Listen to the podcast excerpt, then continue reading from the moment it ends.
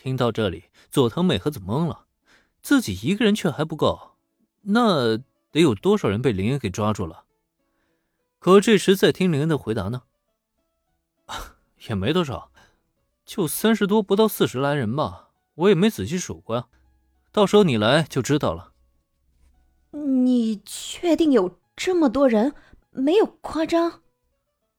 哎，我还犯不着对你说谎吧？佐藤美和子觉得自己这个问题有些蠢。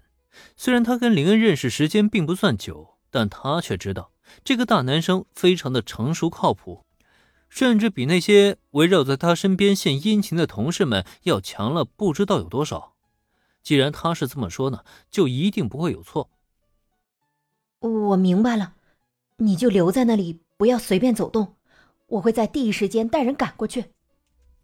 想到这里，佐藤美和子强迫自己冷静下来，认真且严肃的叮嘱了林恩一番以后，挂断电话的他，又连忙致电给自己的上司木木十三，将他得知的情况全部都汇报了上去。等到一切结束以后，佐藤美和子才长长的呼出一口气来。虽然从刚开始呢，他就一直告诉自己必须要冷静，可问题是，一种焦虑和担忧的心情却还是难以自持的自他内心底升起。林恩一口气抓了那么多人，这跟端了那个外国组织的老窝有什么区别啊？这期间一旦出了什么差错，那后果简直不堪设想。佐藤美和子现在真的是恨不能立即就飞到林恩的身边，然后好好的教训他一番。让他真真切切认识到自己的错误，他知道自己究竟有多担心吗？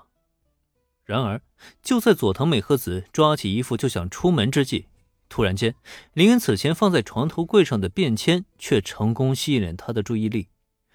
转身走至床头柜镜前，拿起便签看完上面内容，再看看同样放在床头柜上的公寓备用钥匙和车钥匙，也不知道为什么。佐藤美和子没由来的升起了一种非常暖心的感觉。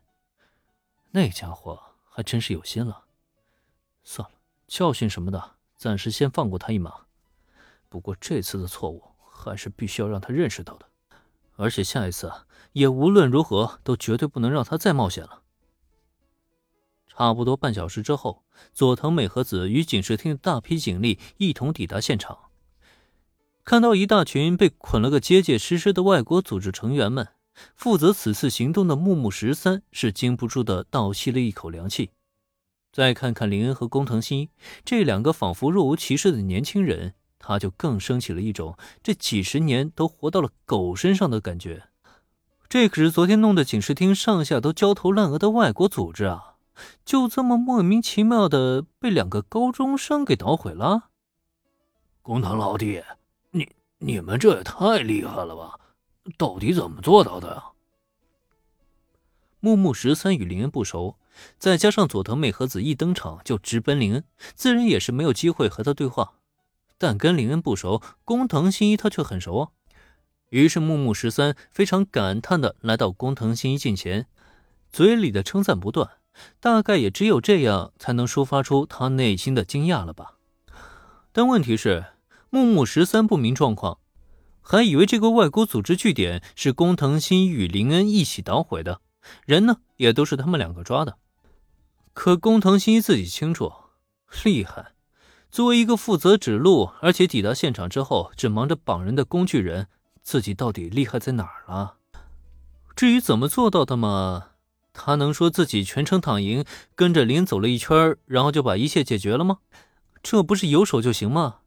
换谁上也都一样啊，毕竟只是出出力气而已。只是这些话呢，让他究竟怎么跟木木十三解释呢？实话实说吧，总觉得有些憋屈，自己的英名毁于一旦。可任由人家夸赞吧，他又有些听不下去。你怎么跑到这种地方来了？还一口气抓到了那么多人，这到底是怎么回事？工藤新那边的心情究竟有多纠结，暂且就不去多理会了，先将画面转移到另外一边。就在一众外国组织成员被羁押抓捕之时，我们的美女警部补也是找上了林恩。出了这么大的事儿，就算他不教训林恩一顿，让他好好长长记性，可至少也得问出个前因后果吧。身为学生，你不好好上课，跑到涩谷这么远的地方来抓捕外国组织，这是要闹哪样啊？呃，我能说这一切都是巧合吗？而且要怪的话，你就去怪木木警官吧。如果不是他的话，我也不可能被扯进这种破事里来啊。面对脸色不太好看的佐藤美和子，林恩很是无辜的摊了摊手，表示这真不关自己的事情。可他这话一出，一旁正感叹的木木十三却直接懵了。呃，这关我什么事儿啊？